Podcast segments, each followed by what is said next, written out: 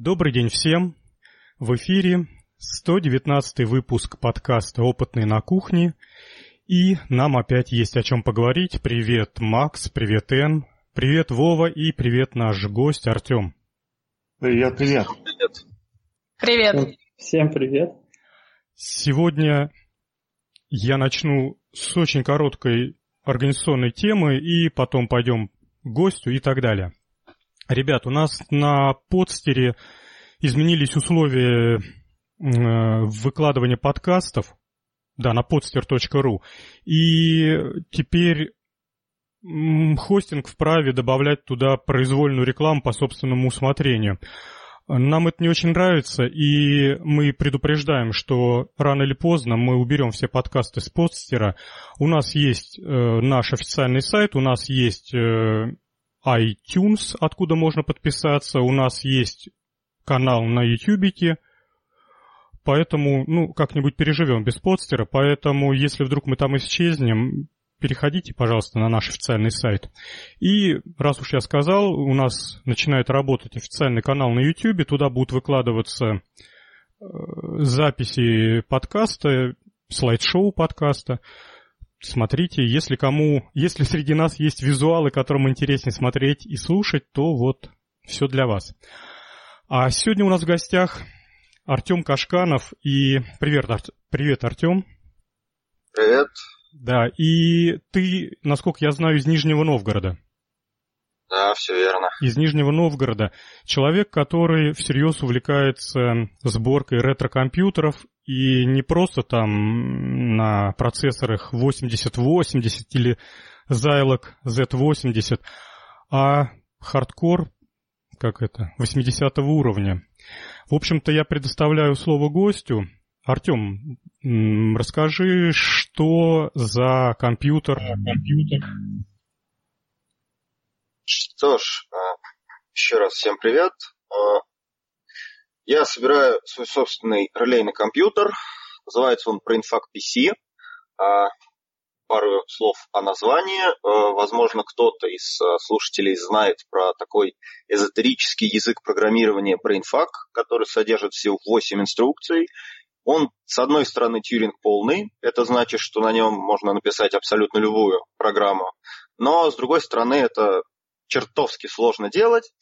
И я подумал, а одни люди пишут программы на брейнфаке, ну, по крайней мере, пытаются, другие делают под него компиляторы, чтобы исполнять свои или чужие программы на обычных компьютерах. Но ни одного компьютера, который нативно может исполнять инструкции языка BrainFuck. И с тех пор я начал проектировать своего монстра. Это случилось где-то года два назад и с тех пор начинаю его собирать потихонечку. Но на самом деле история релейного компьютера намного более длинная, больше 10 лет. Где-то, а, когда мне было 15, а, мне отец подарил книжку Яна Войцеховского «Радиоэлектронные игрушки», и там было очень много различных электронных девайсов. А, показаны схемы, описания, какие-то футурологические мысли – и среди всего прочего были а, схемы аналогового электрон... вычислительного устройства и цифрового. Маленький релейный компьютер, который не совсем компьютер, скорее правильнее назвать его вычислитель, который мог складывать и вычитать трехзначные числа, трехбитные числа. А где-то на втором курсе я эту девайсину собрал, расширив ее до 4 бит. Он до сих пор лежит у меня в мастерской. Я показывал его а, своим однокрупникам на лекции. Всем понравился. Я задумался, а почему нельзя собрать полноценный компьютер? Тогда я уже был в курсе о том, что существуют и другие релейные компьютеры.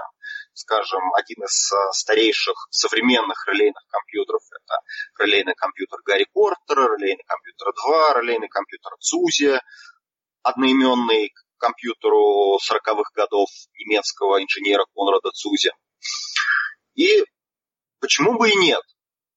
Я начал собирать э, материалы, в частности, ролюшки, и я сразу задумался, все релейные компьютеры, существующие сейчас, существовавшие 50 лет назад, собственно, это одни из первых э, вычислительных машин в мире были релейные компьютеры, э, они все работали на очень низких частотах. Это 5, 6, максимум 10 инструкций в секунду. И на одной из лабораторий по теоретическим основам электротехники я увидел герконовую ролюшку и очень сильно удивился, когда она на наших экспериментах работала без каких-либо проблем на частотах 50 и даже 100 Гц. Я начал собирать герконовые реле, маниакально копить их. А в какой-то момент у меня их накопилось больше тысячи штук. Добавилось некоторое количество экспертизы в области конструкции процессоров, и я понял, что пора, пора собирать свой компьютер. Сначала я решил повторить э, какие-то существующие системы, ну, вернее, не система, а набор инструкций. Мне очень импонировал PDP-11 набор инструкций или его современный аналог MSP-430. Я начал проектировать схему под э, этот набор инструкций и Счет он как-то сложновато выглядел. На один только бит алу мне требовалось почти полсотни релюх, а я хотел сделать как минимум 8 разрядов, а лучше 16. Все немножко застопорилось на пару лет, и тут я вспомнил про BrainFuck, быстренько начертил простейшую схему, где в центре находится всего лишь один сумматор. А, ребят, а картинка моя будет, кстати, или это у меня трансляция не работает? Картинка в трансляции должна быть. Она Проверю. есть. Да, ну, Я значит, смотрю. у меня что-то не грузится. Ну, раз, во, все, обновилось. А, нарисовал быстренько схему. В центре 16-разрядный сумматор. У него есть в помощниках 4 16-разрядных регистра и некоторое количество блоков логики, защелки для реализации тех самых 8 инструкций. Для тех, кто не в курсе о том, что такое брендфак, немножко объясню. У нас есть длинная лента с данными, восьмиразрядные данные. У нас есть ячейки пронумерованные, в каждой ячейке лежит 8-битное число. Мы можем это число изменить на единицу, то есть плюс 1, минус 1. Можем изменить порядковый номер текущей ячейки, то есть сдвинуться по адресу ячейки влево или вправо. И можем вывести это число в консоль, прочитать ее из консоли, либо а, организовать циклы. То есть если у нас значение текущей ячейки 0, это значит, что у нас все итерации цикла пройдены, и мы можем из него выйти, либо мы возвращаемся в него. Я это немножко расширил и преобразовал, поскольку у меня полноценный сумматор, я могу делать не 10 инкрементов подряд, а плюс 10 или минус 10. Это немножко ускоряет э, работу э, скорости выполнения программы, потому что программа на BrainFuck чуть сложнее Hello World требует миллионов и миллиардов э, выполненных инструкций. При номинальной частоте компьютеров 100 Гц, например, программа вывода фракталов в консоль займет ровно год. Всего лишь 50 строк фрактала, каждая строчка в неделю. Это очень медленно, но, с другой стороны, это очень круто. Потому что этот компьютер не предназначен для какого-то практического применения, я делаю его только потому, что я могу.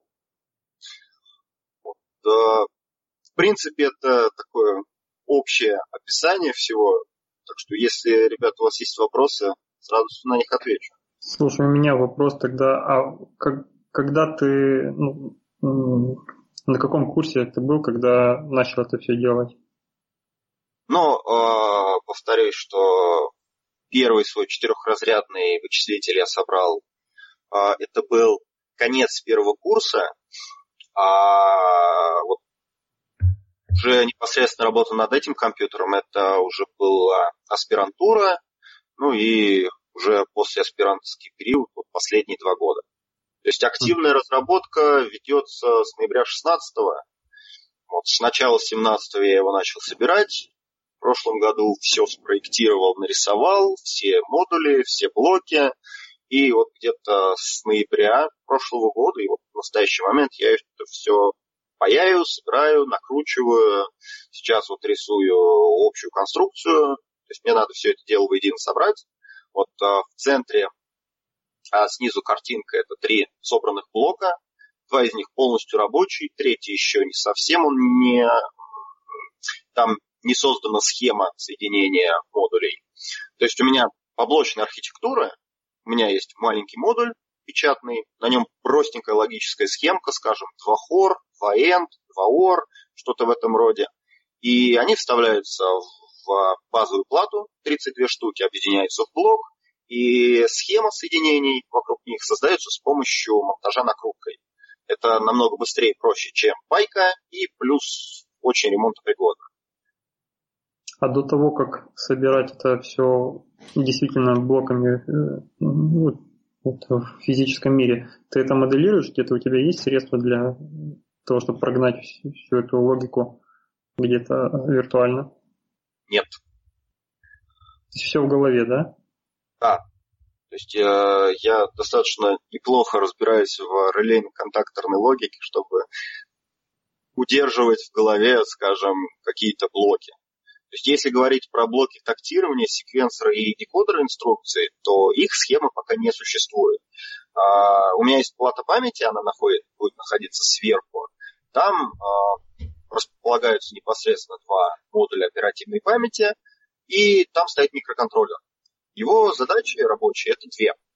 А, первая задача это загрузить бинарь программы в память, потому что, как я сказал, это тысячи, десятки тысяч инструкций программных, ну и, соответственно, миллионы потом выполненных.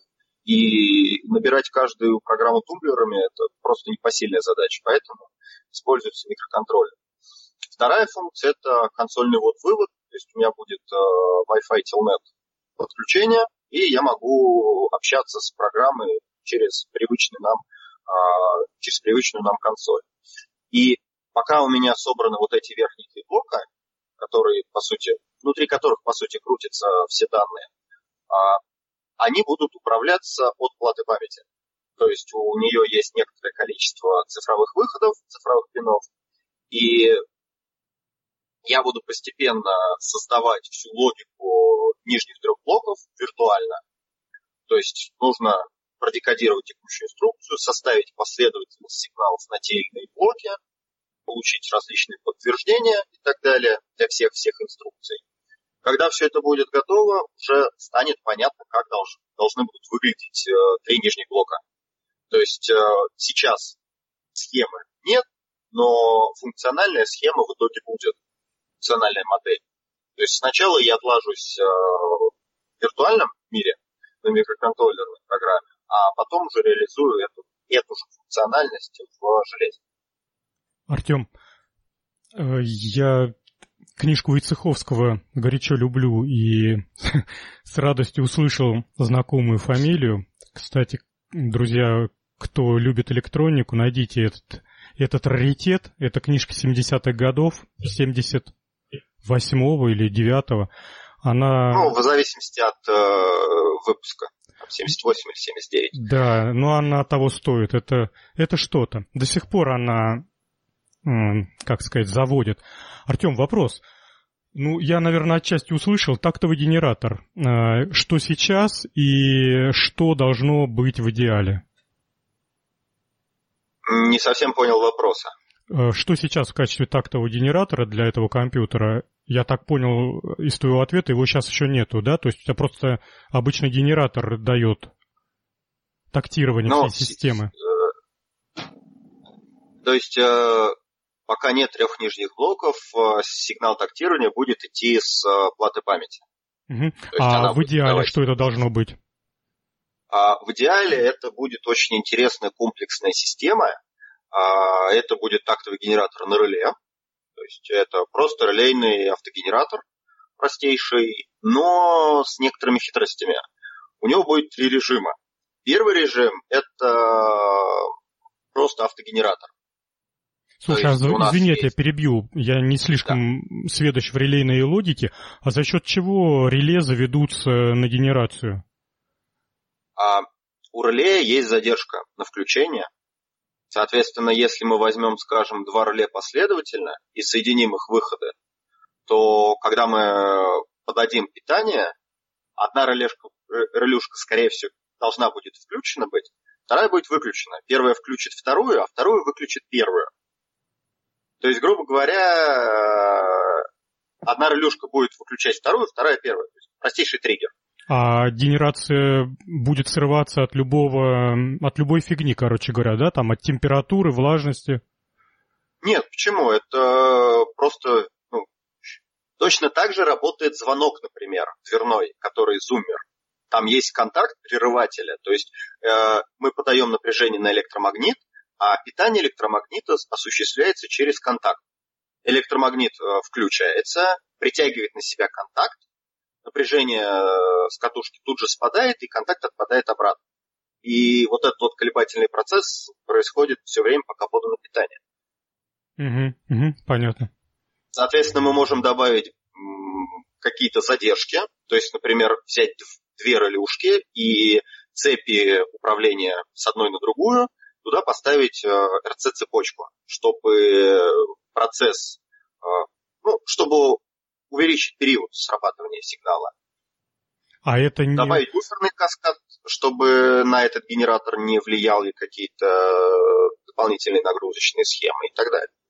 А вот... Э, а РЦ-цепочки? Да, РЦ-цепочки а они...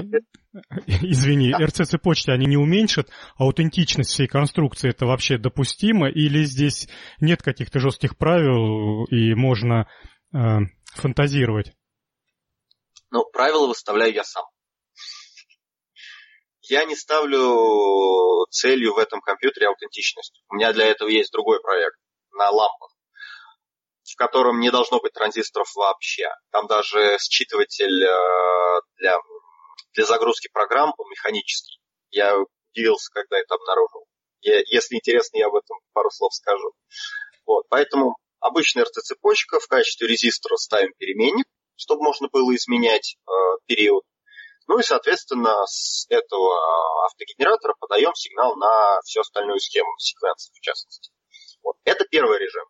То есть это режим автогенератора, самостоятельный. Крутим переменник, частота изменяется там, от нуля до 150 до 200 Гц. Не знаю, до скольки его получится разогнать. Скорее всего, максимум где-то будет в районе 120-130 Гц у этого компьютера. 100 Гц он гарантированно должен работать нормально. Второй режим – это режим внешнего асинхронного тактирования. То есть у нас есть внешний вход, и мы, а, и как только на внешний вход прилетает восходящий фронт, у нас а, генерируется один импульс. То есть там одно вибратор стоит. Угу. Это дает нам возможность, во-первых, использовать какое-то внешнее устройство, а во-вторых, в качестве этого внешнего устройства, например, использовать MIDI-клавиатуру потому что 100 Гц – это примерно две нижние октавы пианинные. Соответственно, подключив MIDI-клавиатуру к этому компьютеру, мы можем во время выполнения программы, а это, простите, недолго, а очень долго, спокойненько музицировать, дожидаясь ее выполнения.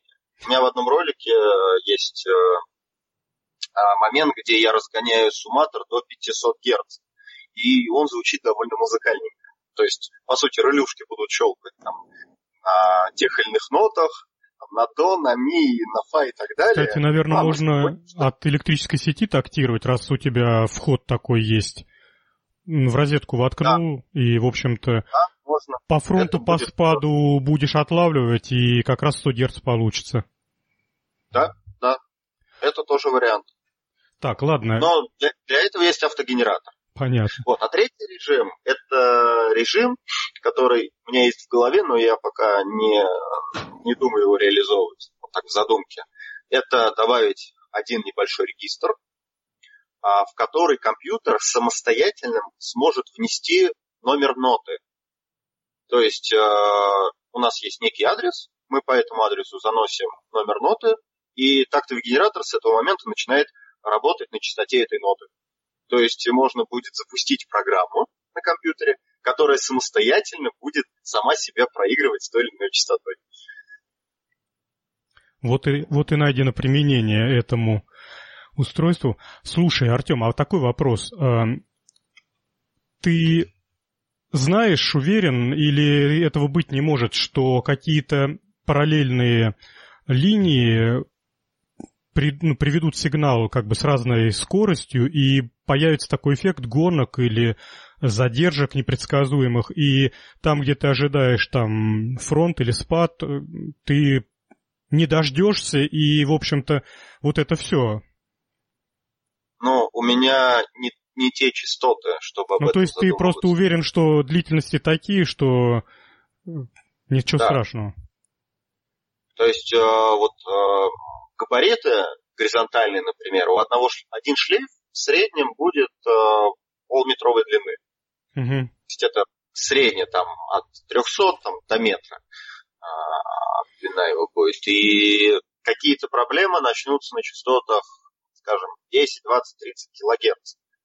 Вот в ламповом компьютере, там да, там придется уже учитывать эти задержки, потому что там э, я хочу добиться частоты 10 тысяч инструкций в секунду. Там придется это каким-то образом учитывать. Так, Скажи, еще... пожалуйста, а ты... да, у меня, у меня говори, вопрос. Говори, а, говори. Ты, а ты катушки сам наматываешь или это какие-то уже готовые конструкции? Нет, конечно, не наматываю. Это вполне реально выпускавшиеся советские герконовые реле. То есть э, я просто нахожу их э, по объявлениям на барахолках, выкупаю в больших количествах, и все. А, а современных не существует таких? Современные существуют, только если открыть прайс-лист на современные рулюшки, то э, мигом откажешься от идеи э, собрать тысячу таких штук. Понятно. Потому что они там, стоит там, 200, 300, 400 рублей одна штука, а здесь в среднем одна рулюшка мне обходилась ну, рублей в 6. Скажи, Артем, э, попутный такой вопрос про реле. Э, мы все знаем, что у них э, ограниченный ресурс, там, по-моему, около 10 тысяч, что ли, ну что-то вот там замыканий, что ли. Так вот, по твоим прогнозам, твой компьютер по, по, по твоей оценке через какой интервал времени может начать отказывать? Это первая часть вопроса. И, и вторая часть, с помощью чего и как ты будешь искать неисправность, в каком реле дела, есть ли там какая-то система самодиагностики у тебя? Ну, во-первых, э, здесь есть маленькое достоинство гирконовых реле. А, у них намного больше ресурс по замыканиям контактов. Да, mm-hmm. стандартный реле это 10 в 5, 10 в 6 замыканий, срабатываний. Ну, все зависит от э, характера и уровня тока протекаемого. То есть, если мы коммутируем индуктивную нагрузку, если мы коммутируем нагрузку под большим током, число срабатываний гарантированно снижается. У герконовых реле этот показатель 10 в 6, 10 в 7. А в случае RS55-64, по-моему, даже 10 в 8. То есть это сотни миллионов срабатывает. И да, в какой-то момент они все равно начнут спорить. А через сколько это произойдет, я не знаю. Я рассчитываю получить это, не получить ни одной ошибки в течение хотя бы пары часов. Ясно. Ага. На одну программу, на одну годовую программу ресурсов их не хватит.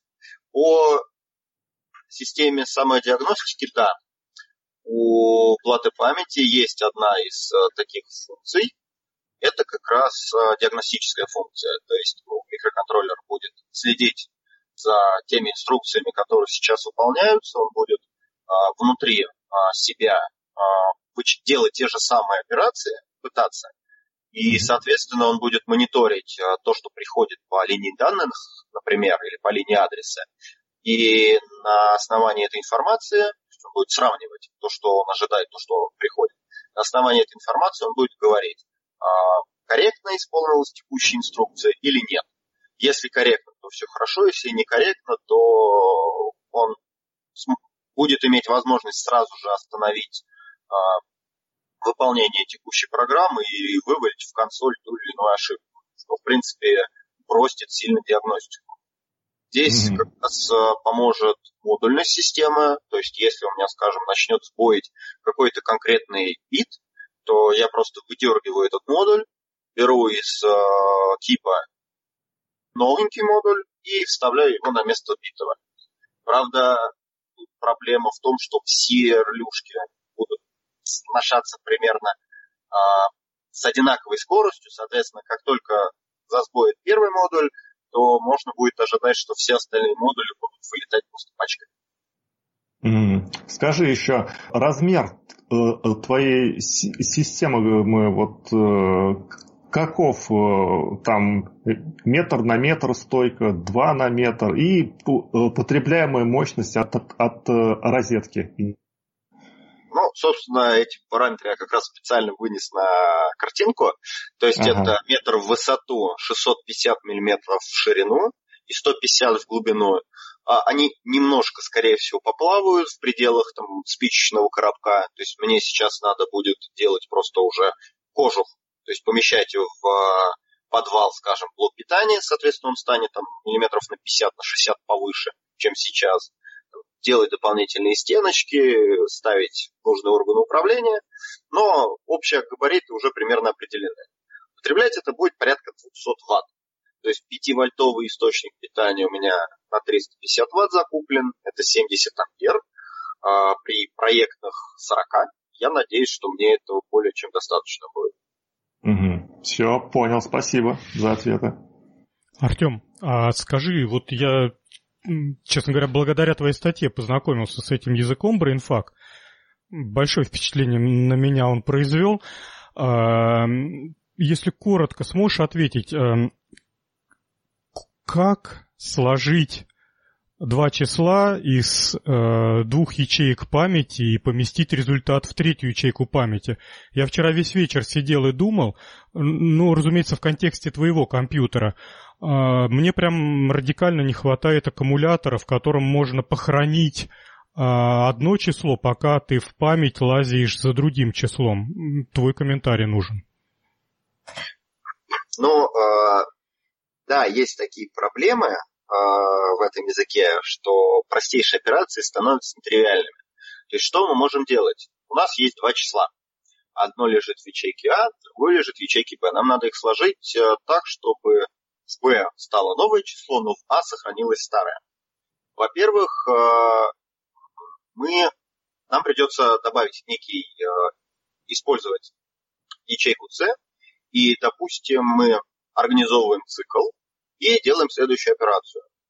Мы используем ячейку А в качестве э, счетчика циклов, то есть пока у нас эта ячейка не нулевая, мы продолжаем совершать операции. Мы делаем плюс один к ячейке Б. Ячейка С у нас должна быть нулевая. Мы ее можем обдулить а, специальной комбинацией. Это а, операция декремента, а, циклом. То есть, если эта ячейка не ноль, то мы в цикле ее убьем до нуля. Вот. Ячейка C равна нулю. Ячейка B старое значение, ячейка A тоже старое значение. Мы делаем плюс 1 к B и C, делаем минус 1 к ячейке А, и все это делаем в цикле. Mm-hmm. В итоге у нас в ячейке B окажется результат А плюс B, в ячейке С будет лежать э, результат ячейки А. Mm-hmm. А в ячейке А станет 0. Если нам нуж, нужно обязательно вернуть значение в ячейку А, то мы можем добавить новый цикл и потом из ячейки С таким же образом а, перенести результат в ячейку А. Ну, то, то есть делаем здесь э, плюс... очень сильно увеличивается время на э, таких привычных операциях, они становятся да, да, да. совершенно... Они становятся долгими. Очень долгими. То есть, э, условно говоря, сложение там за несколько тактов выполнить невозможно. Ну, вот такое. Ну, сложение двух чисел, лежащих в ячейке, да. Ну да. А вот э, изменение числа на его константу, вот эта операция реализована. Угу. А аккумулятор это нарушит идеологию BrainFuck а, и э, поэтому ну его, да? Да, поскольку наличие аккумулятора будет означать, что придется добавить инструкции э, move ну, да, перемещения. Да, да. Вот. А инструкции move как раз и нарушают э, стройный ряд инструкций BrainFuck. То есть нам необходимо реализовать нашу задачу без инструкции MOVE. Самое интересное, что есть э, другой эзотерический язык программирования, а, в котором есть всего лишь одна инструкция, и это та самая недостающая инструкция MOVE. Понятно. Коллеги, еще вопросы? Ну, у меня вопросов таких вот хардкорных уже нету. Я просто слабо понял даже то, что уже гость объяснил. Это как-то слишком далеко от меня. Мои да. лекции схемотехники, которые нам читали, прошли мимо меня. Ну, и нам их читали так тоже не очень. Ну, я могу еще буквально пару моментов а, по двум своим другим а, компьютерам рассказать. Давай, То есть это давай. первый, это первый. То есть а, я вот его начал делать, я его, надеюсь, в этом году я его закончу полностью и приступлю к следующему. В задумках у меня сейчас два проекта. Первый – это компьютер ламповый на газоразрядных лампах, в частности, декатронах и тератронах.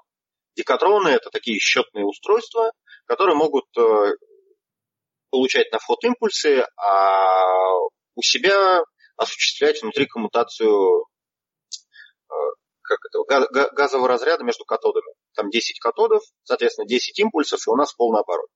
У меня декатроны коммутаторные, то есть у них все катоды выведены наружу.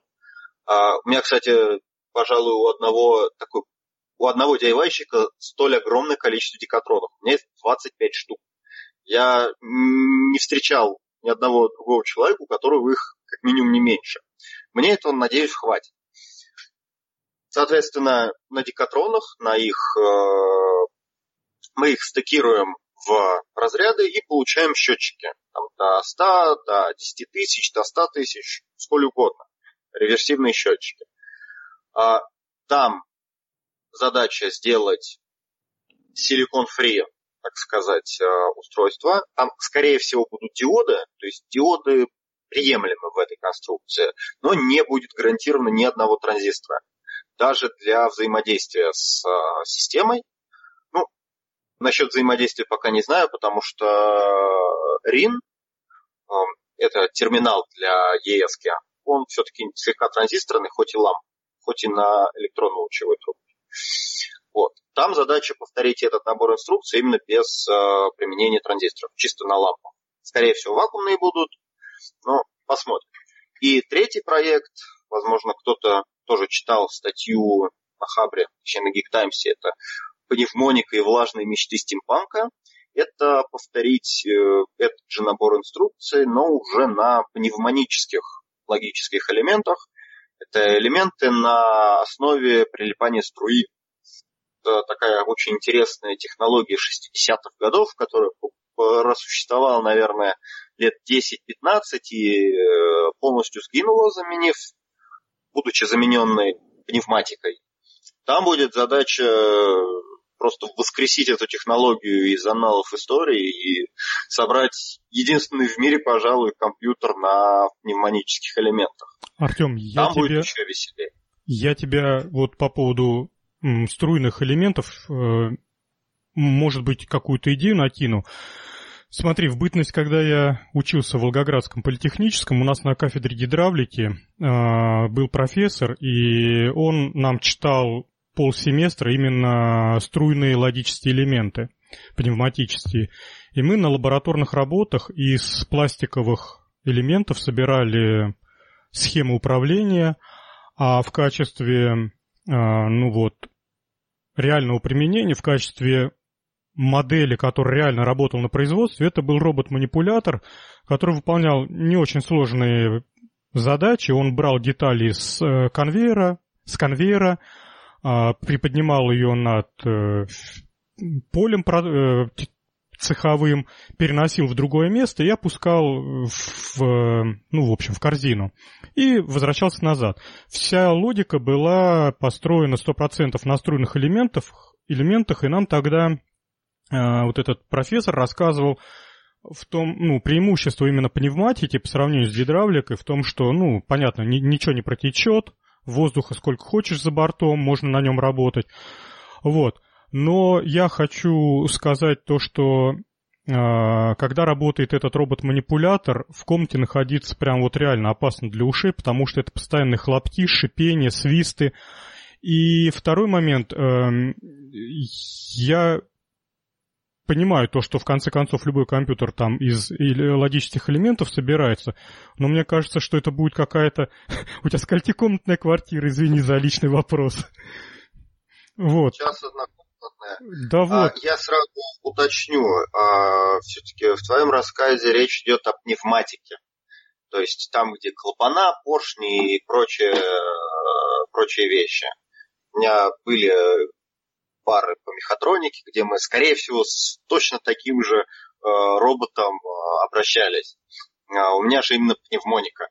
То есть это не столько струйный логический элемент, сколько на эффекте прилипания струи. Все правильно. Там еще более интересные эффекты. Смотри, Но, логический а... элемент выглядит э, как чуть-чуть, как пачка сигарет, вот есть такие так называемые дамские сигареты э, в узких пачках, вот такой ширины пластинка из пластмассы, э, из которой с боков торчат э, патрубки. К ним прям вот резиновыми рукавами все это подключается и прилипает вот прям реально воздушная струя. Если этот пластиковый элемент разобрать, то внутри он так достаточно замысловато выглядит, со всякими канальцами, очень гладенькими. Там только каналы. Это интересно. Вот. Так, таких я не встречал. Не, я, я, кажется, догадываюсь, что это за девайс. Это, скорее всего, элементы э, встроенной системы Волга. Там часто скорее не всего, с одной да. стороны все были. Ну, То в общем, есть, если вдруг что, я тебе могу э, дать потом контакты этого профессора. Я надеюсь, что он жив-здоров. Ну, мало ли, да, напишем ему e-mail. А если у вас реально именно пневмоникой занимались, ради такого можно и вновь в Волгоградский политех посетить. На самом деле. А насчет габаритов, а, да, габариты будут не самыми маленькими, но по примерным расчетам они получатся не сильно больше, чем BrainFuck компьютер. Потому что я буду делать как? У меня будут э, типовые элементы, и они будут располагаться на пластинах где-то 250 на 250 миллиметров. На каждой такой пластине уместится до сотни элементов. Соответственно, мы делаем пакет из этих пластин, ну, перемежая их э, пластинами с канальцами, соединителями. Соответственно, маленький кубик 250 на 250 на 250 э, принципе будет содержать в себе больше тысячи стройных элементов а мне их надо будет в районе трех или четырех тысяч. Ну ладно, ждем тебя вот. хотя бы с, вот. с макетом в 3D редакторе. Вот компрессорная установка, станция подготовки воздуха будет занимать намного больше места. Потому что это будет высокопроизводительный э, компрессор, не столько по давлению, там, по-моему, буквально 0,25 э, избыточного давления где-то надо, сколько по производительности. Потому что через все эти тысячи элементов надо будет продувать воздух. Станция подготовки будет больше компьютера, наверное. Но это не точно. Понятно.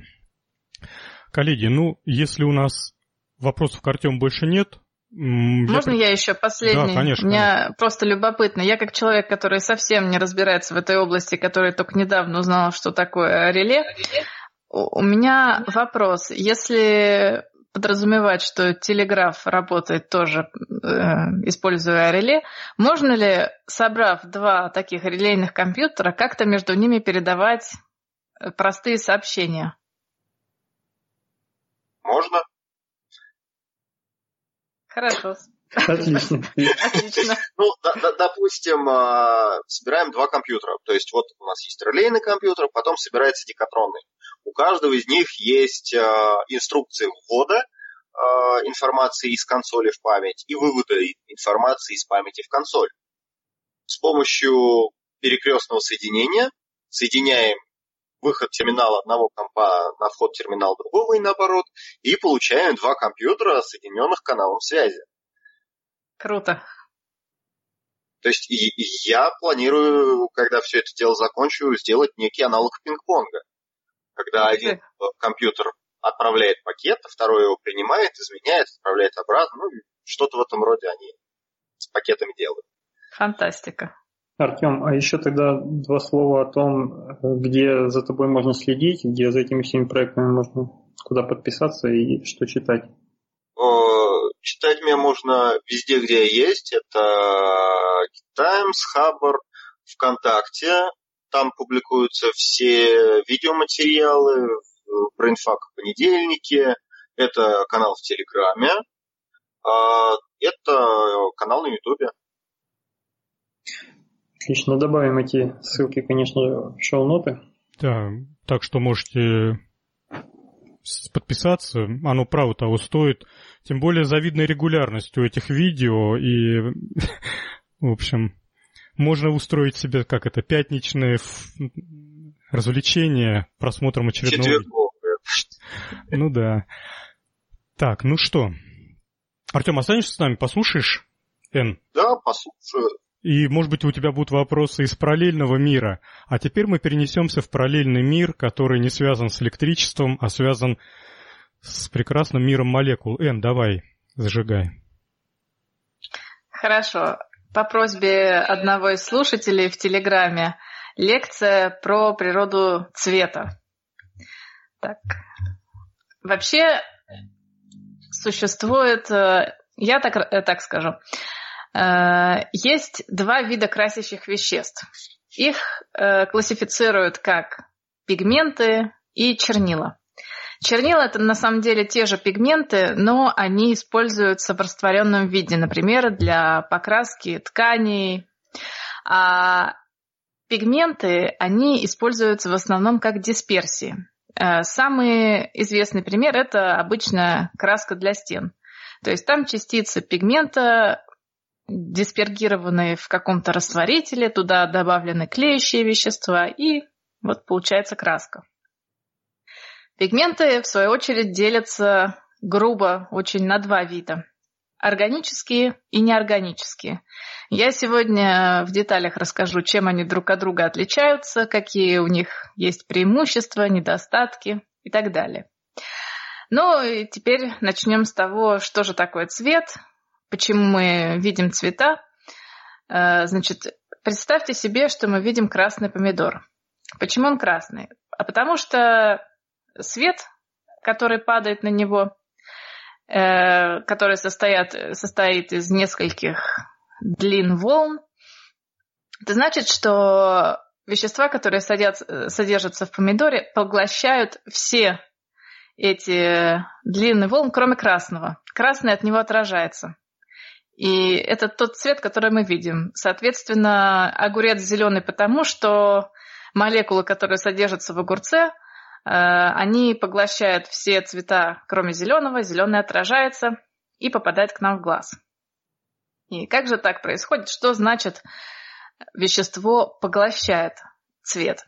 Значит, э, все мы знаем, что все окружающие нас предметы состоят из атомов, молекул, а атом э, состоит из ядра и электронов. Так вот, электроны эти находятся на разных уровнях с разной энергией. Соответственно, чтобы перескочить с одного уровня на другой, им откуда-то надо эту энергию взять. Так вот, э, что значит э, поглощение света? Это значит, что определенная длина волны в атоме или в молекуле или в кристалле для чего-то нужна. То есть именно длина волны вот именно с определенной энергией. Это может быть, например, перенос электрона с одной орбитали на другую. Это может быть перенос электрона с одного атома на другой. Это может быть перенос электрона с одной части молекул на другую. Я вам это все детально в этом выпуске расскажу. А вообще существует целых 15 причин появления э, цвета я их все перечислять не буду. Есть э, замечательная публикация Курта Насау «15 причин появления света». Ее можно почитать. Э, но это еще не все. Как я сказала, уже есть химические причины появления света, связанные с структурой вещества, а есть физические. Все мы знаем, например, раньше все, все, кто помнит, лет 20 или даже и 15 или 20 лет назад солнцезащитные кремы были такого белого цвета, то есть когда их наносили на кожу, они оставляли такой белый след. Сегодняшние солнцезащитные кремы прозрачные. И не только потому, что они используют химические фильтры, а потому что диоксид титана, который раньше давал вот этот белый цвет, сейчас используется в виде нанопорошка, который бесцветный. То есть размер частиц играет большую роль э, в формировании цвета. Это связано с различными квантовыми, квантовыми эффектами, когда мы приближаемся к размеру атомов, там э, с энергетическими уровнями электронов там, там начинают происходить изменения. Значит, первое – это размер частиц. Второе – это форма частиц. Есть большая разница, как частицы выглядят, то есть э, равномерная ли у них форма, как они расположены друг по сравнению, э, друг по, друг по отношению к другу, это может э, изменить блеск поверхности.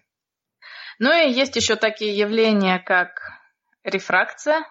Ну, это самый известный пример, это радуга э, простите, дисперсия.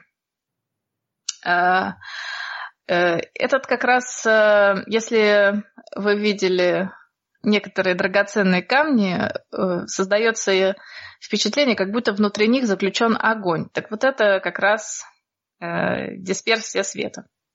Есть еще рассеивание. Э, если вы знаете лунный камень, вот это как раз тот самый эффект.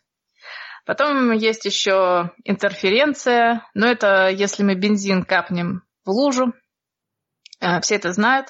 Это, кстати, тот же самый эффект, который дает э, э, который сейчас используется в современных автомобильных красках. Это такой, можно сказать, эффект иризации. Вот. Ну и дифракция. Это, в частности, такой материал, как опал. И пару слов, наверное, я скажу о э, еще одних пигментах. Их называют специальные пигменты или пигменты для спецэффектов. Я на них задерживаться не буду, просто их упомяну, потому что они много используются. Есть, э, существуют так называемые металлические пигменты. Э, что это значит? Это значит, что они содержат частицы алюминия, которые расположены параллельно поверхности. И они работают как микрозеркала, которые отражают свет. И именно это дает металлический эффект. Это в основном используется, конечно же, в автомобильной промышленности. Есть флуоресцентные материалы, которые вообще поглощают одну, одни длины волн, а выделяют совершенно другие. А есть э, перламутровые пигменты. А, в них частички слюды расположены под определенным углом к поверхности, и в зависимости от угла зрения они их отражают по-разному. В общем, а, это такие, это, это, кстати, тоже используется в автомобильной промышленности. Ну и теперь начну я с, с неорганических пигментов. Тут э, задали вопрос, есть ли какая часть спектра, которой особенно не повезло и которая не представлена в пигментах существующих. Ответ нет. Э, все цвета, которые нам нужны, они существуют либо в виде неорганических, либо в виде органических э, пигментов. Но тут есть некоторые ограничения, о которых я расскажу чуть позже. Значит, э, как я уже говорила, в неорганических пигментах у нас представлены все цвета, какие только можно. И сейчас я расскажу о том, как же вот эти цвета появляются на нескольких примерах. Как я уже говорила, причиной появления цвет, цвета в неорганических пигментах их э, около шести или семи. И все они связаны либо со структурой кристалла, либо с электронными уровнями электронов, которые содержат атомы этих элементов. Значит, первый пример. Есть такой пигмент, который называется прусский синий или берлинский синий. Это, как я уже говорила, синий пигмент, э, который был открыт в XVIII веке. Это, кстати, самый первый неорганический синтетический пигмент. И использовался он, как выясняется из названия, для покраски униформ, униформы прусских солдат. Значит, что же в нем такого особенного? Почему он, он синий? А потому что если мы посмотрим на его кристаллическую решетку, у него, значит, она состоит из атомов железа, углерода и азота. И там а, атом, а, сначала идет атом железа, потом углерод, потом азот, потом опять атом железа. И что самое интересное, что два атома железа, они находятся, у них разное количество электронов. Значит, одно железо 2+, другое железо 3+. Но когда попадает свет на эту кристаллическую решетку, электрон с одного атома железа может перепрыгнуть на второй атом железа. То есть у нас получается перенос электрона с одного атома на другой. И именно из-за того, что кристаллическая решетка э, впитывает вот, эти вот, э, вот эту энергию определенной части спектра, она, соответственно, отражает все, все оставшееся, а все оставшееся это сине-фиолетовые длины волн. Поэтому мы видим этот пигмент как сине-фиолетовый. Кстати, тот же эффект можно наблюдать в сапфирах. Если мы возьмем обычный э, оксид алюминия, э, который, кстати, дает бесцветный э, сапфир, если э, качественный кристалл, и, и добавим туда чуть-чуть титана, ничего не произойдет. Потом добавим туда чуть-чуть хрома, и тоже ничего не произойдет. Но если мы добавим туда чуть-чуть, а, нет, простите, э, чуть-чуть титана, чуть-чуть железа, то тоже ничего не произойдет. Но если в этом кристалле будет содержаться чуть-чуть титана и чуть-чуть железа одновременно, может происходить перенос заряда с титана на железо, и получится красивый синий цвет сапфира. Слушай, Эн, я тебя перебью здесь да. немножко. Меня, как э, обывателя далекого от вот этой вот внутренней химии, беспокоит тот факт, что для того, чтобы э, отражать какой-то цвет, нужно изменять свое состояние. Получается, что он поотражал, поотражал, и потом это уже все электроны изменили свое место. Они как-то обратно возвращаются, и что при этом происходит? Или, или он после того, как поотражал, он становится другим, э, другим э. веществом? Нет, ну пока светит свет, они перемещаются друг, э, значит, в одну сторону и в обратную сторону. А, в обратную тоже перемещаются? Да, да, да. Они а. туда-сюда. Понятно. Я уже испугался, что они все однажды переместятся куда должны, и мы получим что-то совсем другое. Окей, спасибо. Так, хорошо. Я, кстати, забыла тебе прислать, чтобы слайд сменился, чтобы все посмотрели, что за синий цвет. Угу. Вот такой синий. Да, вот такой синий. Так. Дальше? Да, давайте теперь сейчас тебя отправлю. Поехали дальше. Еще один пример. Опять с оксидом алюминия. Если мы возьмем обыкновенный оксид алюминия, который используется как обыкновенное абразивное вещество, э, то он белый. А теперь что же произойдет, если мы добавим 1% а, хрома? Что это изменит? А, как мы знаем, электроны в материалах содержатся на разных уровнях, и чтобы перепрыгнуть с одного уровня на другой, им нужно какое-то количество энергии. Так вот, в обыкновенном оксиде алюминия Э, электроны, э, электронные уровни содержатся далеко друг от друга, и они им недостаточно энергии, видимого света, чтобы перепрыгнуть с одного уровня на другой. Но если мы добавим чуть-чуть хрома, э, хром и кислород образуют какие-то промежуточные уровни энергии, то есть все уровни энергии потом сбиваются и меняются. И этого становится достаточно, чтобы электрон перепрыгнул с одного уровня на другой, при этом впитав часть спектра. И в результате у нас получается красный цвет. Вот дальше теперь пойдем в полупроводники. Значит, э, многие очень неорганические пигменты являются на самом деле полупроводниками. Значит, есть такие вещества, это сульфиды и селениды кадмия.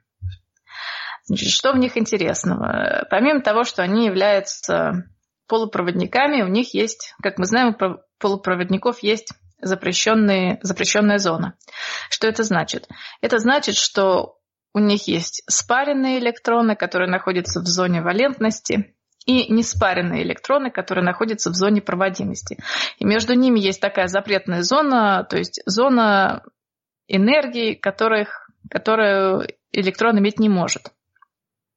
То есть, чтобы электрону попасть из зоны валентности в зону проводимости, надо взять энергию и через эту запрещенную зону перепрыгнуть. Так вот, э, э, у сульфида кадмия, допустим, есть э, достаточно энергии, чтобы... То есть у него запрещенная зона определенной ширины, то есть он впитывает определенную часть спектра, перепрыгивая Э, из э, зоны валентности в зону проводимости. И получается желтый цвет.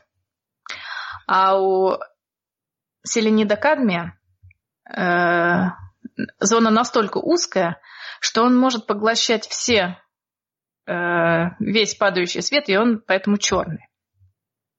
А теперь что, что мы можем с этими двумя веществами сделать? Они особенно тем, что они между собой могут создавать твердые растворы. То есть, ну, это как, получается, как сплав.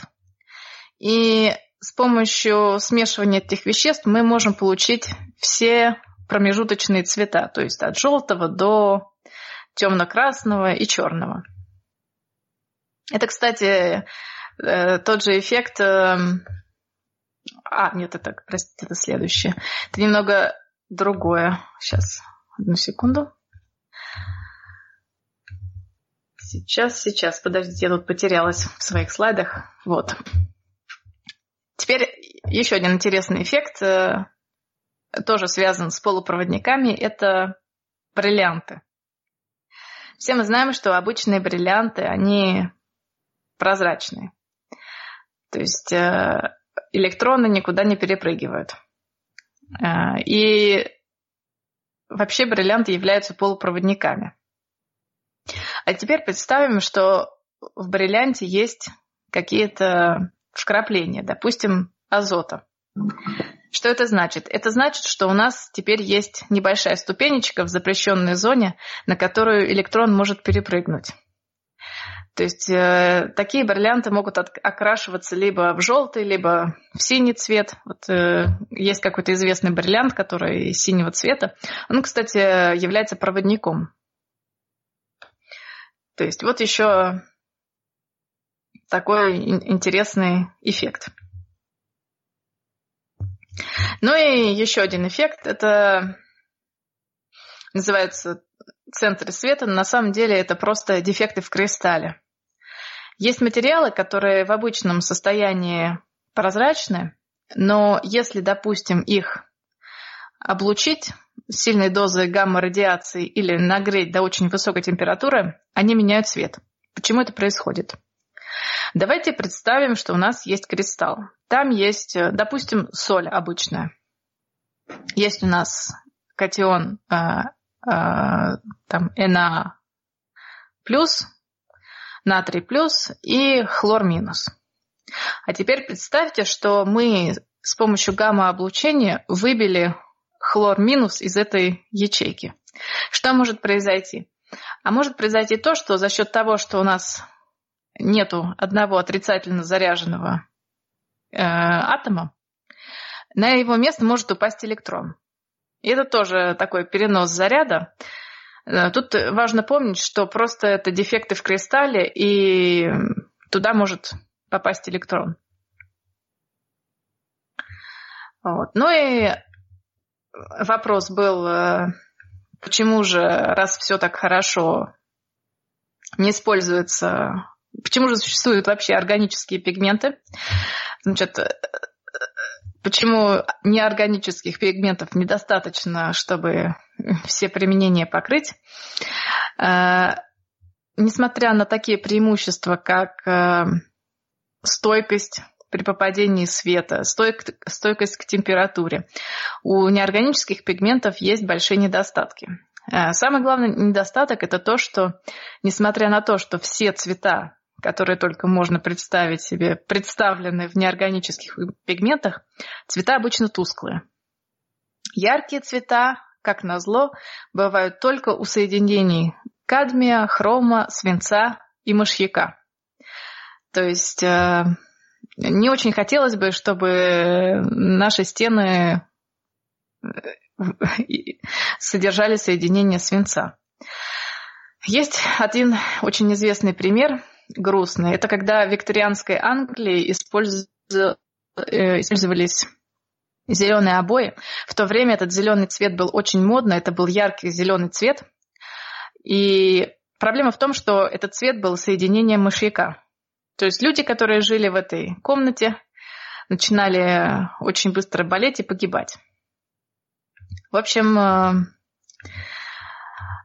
увы, не все можно создать с помощью неорганических пигментов. И уже давным-давно альтернативой стали органические пигменты преимущество которых как раз в том, что с помощью них можно создать яркие цвета, но единственное, что у них есть проблемы со стойкостью к высоким температурам, то есть в керамике их использовать невозможно. И еще у них есть, э, э, еще они иногда стареют при контакте с ультрафиолетовым излучением. Но сейчас расскажу о них поподробнее. Значит, э, органические пигменты разделены тоже очень грубо на три типа. Это азо, то есть соединение с азотом, полициклические пигменты и углеродосодержащие пигменты, которые в основном черные. Тут опять же все цвета представлены, только выбирай. И несмотря на такое разнообразие цветов, которые существуют в органических пигментах, пигментах, эффект, из-за чего вот эти цвета появляются, приблизительно один у всех. Это называется сопряженные двойные связи. Что это значит? Если кто не знаком с органической химией, значит, представьте, что у вас есть атомы углерода, они могут с собой связываться либо с помощью двух электронов, либо с помощью одного электрона. И если у вас сначала идет двойная связь, потом обычная, потом двойная, потом обычная, и так повторяется долго-долго, это называется сопряженная двойная связь или пи-связь. И что очень интересно, это то, что если вы смотрите сейчас нашу трансляцию в YouTube, э, справа вы можете видеть, что электроны по этой двойной связи могут беспрепятственно перемещаться Э, то есть с атома на атом им не надо для этого много энергии. И именно поэтому, из-за того, что им так просто перемещаться, создается эффект цвета. То есть они поглощают какую-то энергию и начинают перемещаться. Но самый известный пример это каротин, который содержится в моркови. У него очень-очень длинная двойная сопряженная связь. Ну и теперь э, расскажу, как я обещала, байку про красный Феррари. Значит, до 70-х годов, э, годов нынешнего столетия, точнее, прошлого уже столетия, была большая проблема с красным пигментом для автомобилей. Потому что все ярко-красные пигменты, которые существовали, они очень быстро тускнели, и у них такой появлялся серовато-беловатый оттенок, то есть э, машина уже была не такая красная, А, и что же произошло в 70-х годах? Один работник компании швейцарской Сиба синтезировал вообще что-то не связанное с красками. А, эксперимент не получился. И в результате выпал а, какой получилась у него на дне колбы какая-то ярко-красная жижа. Он очень расстроился, что эксперимент не получился, снял на всякий случай спектр с этого вещества и забыл об этом. Потом выяснилось, что эта красная жижа, она не тускнеет, и тут же всех подняли на уши, что надо бы этот пигмент э, теперь синтезировать. И теперь, э, внимание, значит, первое, впервые этот, э, эта жижа появилась в 70-х годах, а запатентован этот пигмент был в конце 80-х. Значит, почему такая, почему так долго? Значит, на эту тему существует байка, неподтвержденная, рассказанная мне одним пожилым химиком. Э, то есть это относится к разряду слухов. Э, заключается она в том, что тот человек, который создал эту красную жижу, попросту не записал, как он ее создал. То есть им понадобились долгие годы, чтобы еще раз повторить этот эксперимент. Вот, ну, в результате эксперимент был повторен. Э, значит, пигмент называется красный, по-моему, 224.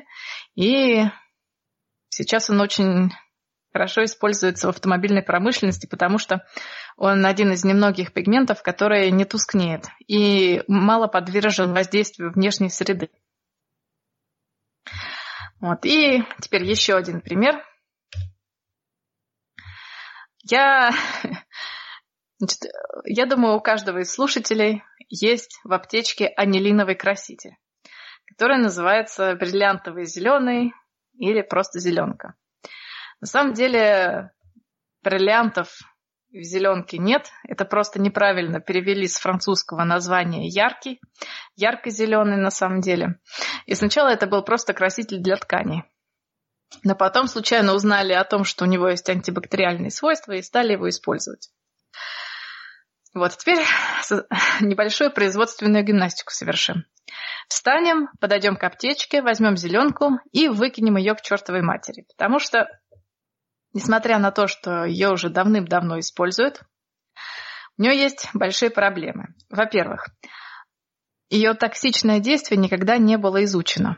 То есть сейчас подозреваю, что это вообще канцероген, что на кожу его мазать нельзя, и ни мутагенные, ни тератогенные свойства не были изучены. Это, кстати, для любителей открывать э, зеленку зубами, я еще говорю. Вот, во-вторых, э, зеленка вызывает очень сильный ожог роговицы.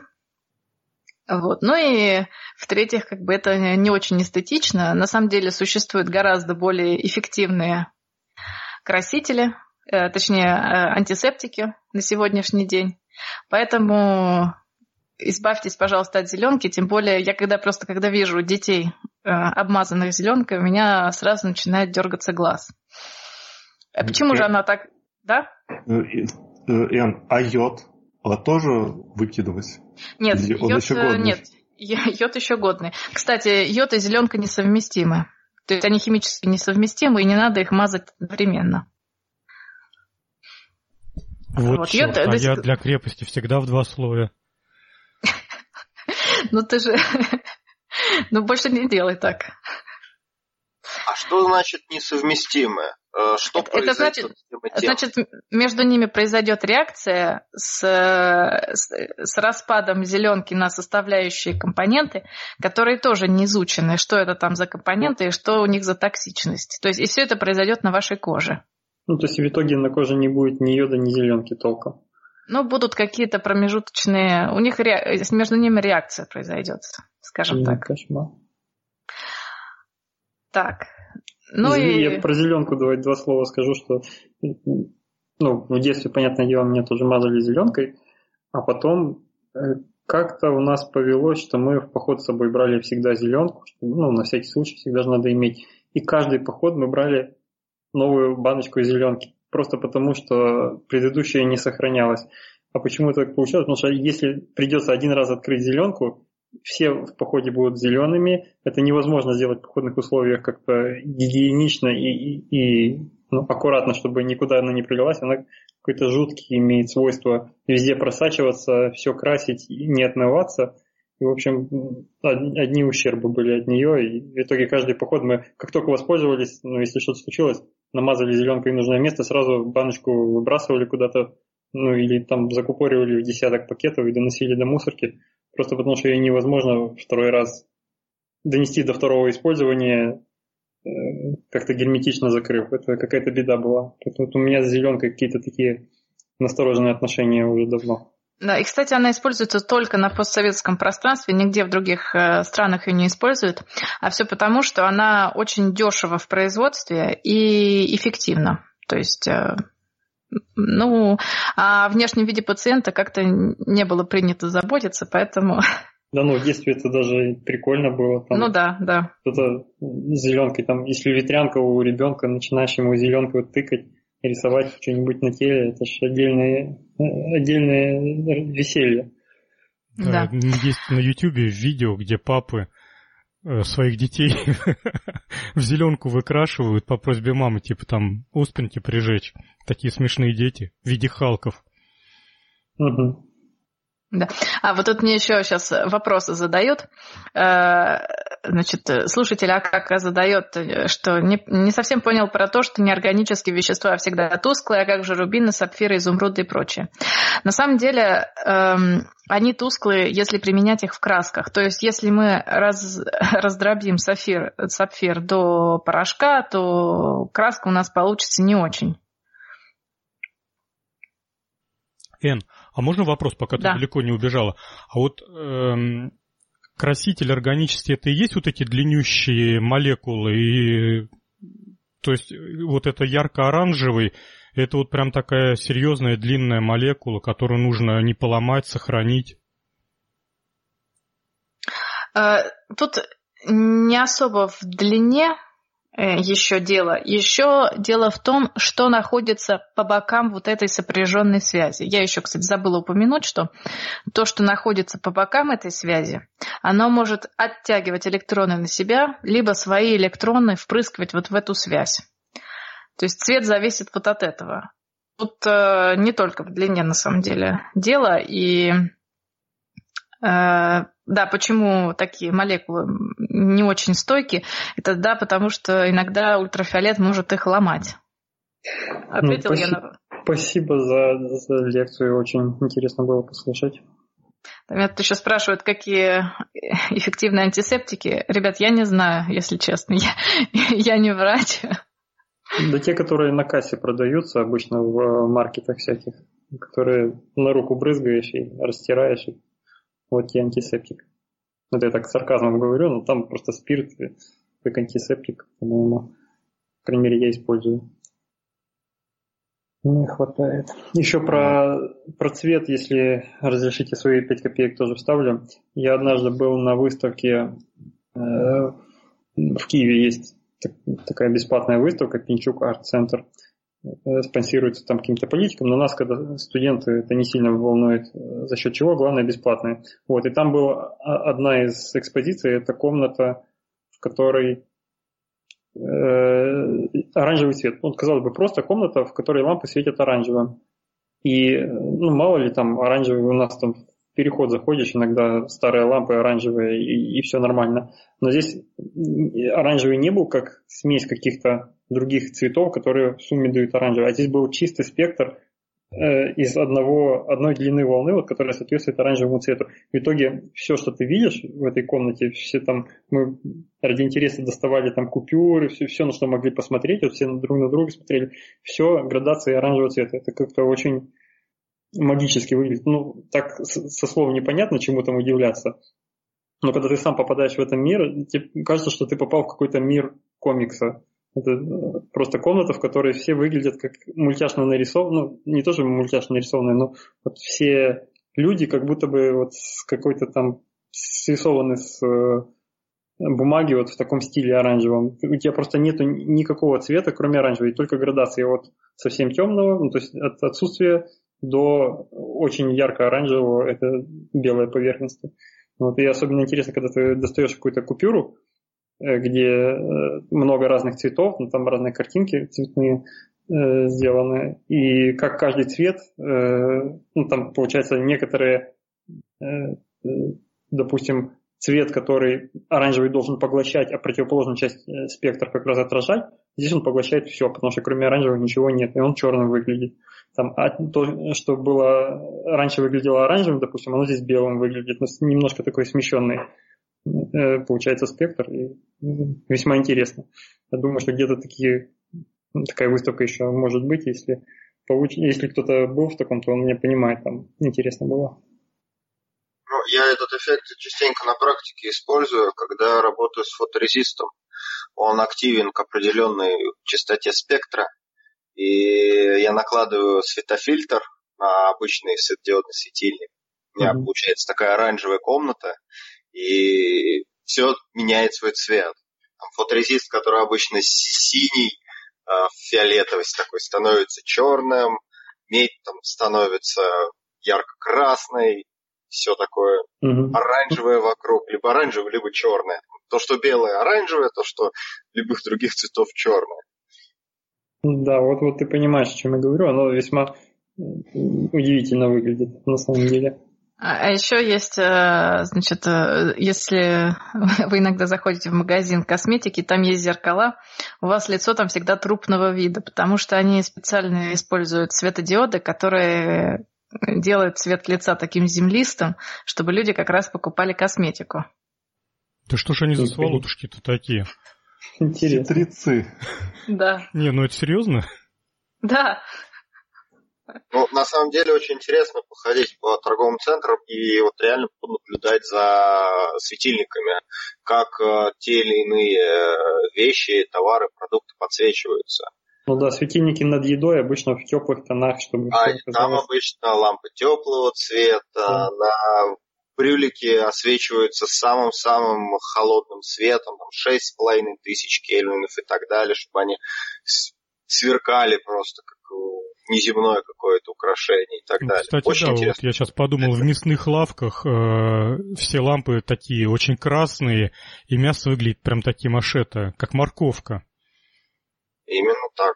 Вот мы об этом заговорили, я вспомнил, что как раз вчера спускался в переход, в котором, ну, там по одной стенке расположены всякие ларьки, вот, и я вчера обратил внимание, что там продается кошелек какой-то, ну, или клатч, или сумочка, не знаю разницы между ними, и на ней прям аж светится Э, там какой-то узор и, из линий, из точечек прям аж ярко светится. То есть в довольно темном переходе это выглядит как будто бы светящееся. Ну, сразу же там через какое-то мгновение понятно, что там просто э, подсветка какая-то, видимо, ультрафиолетовая, на которой краска нанесена, которая светится в ультрафиолете. Ну, или что-то вот такого же вида, чтобы лучше продавалось. Это как раз вот этот же эффект используют. Эн, а там еще вопрос, может быть, Тебе видно его? А, видно. Я не знаю, что такое фукарцин, поэтому я не знаю, как его смывать. Попробуйте водой, спиртом и э, каким-нибудь растворителем по очереди. Вообще, если посмотреть, в чем вещество растворено, ну да. возьмите тот же растворитель. То есть зеленка это обычно в спиртовом растворе. То есть возьмите спиртовый раствор, в котором эту зеленку, собственно, и растворяли. Ну, возможно, он очень сильно еще въедается в поверхность, и такую штуку очень проблематично вытащить. Ну да, потому что если это очень эффективный краситель для тканей, соответственно, естественно, что он все будет окрашивать. Сейчас можно да. погуглить, и окажется, что фукарцин это штука, которая набивает татуировки, человек просто хочет снять татуировку, не отчаялся отмывать. Нет, в Википедии говорят, что это что-то типа антисептик в том числе. А. А, я когда загадил свой стол остатками хлорного железа, а раствор хлорного железа безумно въедается в любые поверхности, а, очень неплохо это все выедалось пергидролем. 38 там что ли процентный он идет становится беленьким, беленьким, чистеньким. Артем, а сейчас, э, сейчас хлорное железо уже не по фэншую травить? Сейчас вот ты в своих видео какой-то другой препарат назвал для протравки плат, я вот как-то не запомнил название. Ну, э, хлорное железо – это такой традиционный метод, просто у него разность потенциалов очень низкая. И наиболее эффективно использовать это персульфат аммония, то есть то, что я сейчас использую. То есть он наиболее активно съедает медь, потому что там разность потенциалов намного больше идет. Угу. Понятно. Вот. Но там есть один а, небольшой косяк, а, он начинает а, подгаживать раствор, то есть он сам, сам себя отравлять начинает, и эффективность очень сильно снижается. Я помню на радиокоте где-то от какого-то чувака была статейка про вот эти разные растворы для отравления, и там как раз была, были посчитаны разности зал. И там был, по-моему, это соляная кислота и, и пиргидроль, что ли, или лимонная кислота и перекись. Он самый эффективный наиболее дешевый вариант. Но это надо искать, я могу ошибаться. То есть персульфат это такой промышленный способ травления. Понятно. Наверное, дешевый способ. Я помню еще из журналов «Юный техник», ну это, наверное, вообще очень долго все будет. Это соль и лимонная кислота и очень горячая ванна. Ну, вот лимонная кислота, только и, и соль, и, по-моему, перекись там должна быть. То есть а, ну, соль, она как раз убирает в себя а, продукт а, реакции и тем самым помогает от отравления раствора. То есть ребята рекомендуют, например, поваренную соль добавлять в персульфат, чтобы он не отравлялся. Понятно. А так есть еще, например, медный купорос с солью, насколько я помню. Но это вообще шаг в плане скорости травления. Там нужен очень горячий раствор, чтобы... Да он еще и ядовитый, Эн бы не одобрила про медный купорос. Ну, знаете, я вообще э, боюсь такие вещи дома делать, поэтому используйте средства все защиты, то есть перчатки, э, очки, еще там, не знаю, халат вытяжку. одевайте. Вы, ну, а вытяжку, вытяжку да. маску обязательно. Да, да, да. Эн, а если сможешь ответить, э, если это не требует подготовки, ответь, вот э, когда в, э, в белизне отбеливают, ну, вот, например, синие джинсы теряют цвет при помощи белизны. Вот это что происходит? Что там за разрушение происходит? Почему они вдруг синими перестают быть? Знаете, я так вот не, не могу ответить. Я знаю, что белизна – это очень сильный окислитель. Соответственно, он что-то в пигменте окисляет. Наверное, он просто разрушает пигмент. Угу.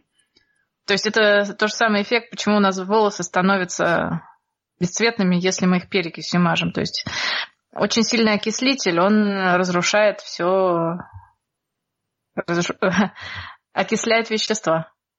Так, ну что? Как-то так. Коллеги, у нас час тридцать, и если есть вопросы или еще что-то пообсуждать, то милости просим. Если нет, то давайте тогда на сегодня закрывать. Давайте. Вот тут еще спрашивают про, если можно сделать вторую часть про преломление и расщепление света на спектр. Но это, ребята, уже больше по части физики. Это, наверное, не совсем ко мне. Кстати, пригласите гостя, который знает физику цвета, и мы с удовольствием послушаем, да. как на самом деле все это работает. И меня спрашивают, каким антисептиком я обрабатываю ранки. Да, если честно, никаким. Просто смою с мылом и пластырь клею. Так, у нас звук пропал. Раз, раз. А, да нет, всех слышно. Я, я в трансляции, в трансляции он пропал случайно, я переключался и сделал. Ну, повтори, пожалуйста, ответ на последний вопрос. А, мы сейчас опять э, в трансляции? Да, да, да, да, да, это я случайно а, Спрашивали, каким антисептиком я обрабатываю ранки. На самом деле никаким, я их просто мою с мылом и заклеиваю пластырем. А еще лучше не, не попадаться на ранки, если есть возможность. Ну да, но в крайних случаях при, приходилось ехать в больницу и зашивать. Я, кстати, заметил, что с возрастом все заживает вот прямо в разы медленнее. Если в детстве еще там каждый день у тебя какая-то ссадина, ранка, и в следующий день ты уже новое ставишь на это же место, то сейчас это прям какая-то беда. Ты где-то упал, поцарапался, и вот должен ходить с этим долго. А, еще спрашивают про спектр и преломление. Я, я, уже, я отвечала, что это не по моей части, это скорее по части физика. Если вы знаете как, какого-то специалиста по оптике, то, я думаю, его стоит пригласить. Он, я думаю, более компетентно об этом расскажет. Так. Ну да. Ну что, больше, это... чем... На сегодня я предлагаю нам заканчивать. А, как всегда, вы можете нас поискать во всех соцсетях, в Фейсбуке, во Вконтакте у нас есть страничка. Также у нас есть чатик в Телеграме. Не забывайте сходить на страничку Артема Кашкаева и полюбопытствовать про его релейный компьютер и прочие штуки. У него там, кстати, почти готовый цикл лекций по механотронике. Уже почти 20 лекций записано, 20 выпусков. Артем? Шесть. А, да, что-то я с чем-то спутал. Но вообще круто, это... Там IoT, по IoT, по датчикам очень много, это цикл 16 по Что года. тебя под, подверг... это, подталкивает читать лекции по такой занудной тематике? Ну, почему занудная тематика? Ну, там я же галимая назвал... математика. Ну, мехатроники, да. А, по каким-то электронным вещам нет. Мне больше напрягает читать это явно перед аудиторией, потому что контингент э, в университетах очень сильно разношерстный, а вот на ютубчике тебя смотрит гораздо более целевая аудитория. Не знаю, мне нравится. Спасибо, спасибо, Артем. И до следующего выпуска. Всем пока. Пока-пока. Пока. Всем пока. Всем пока.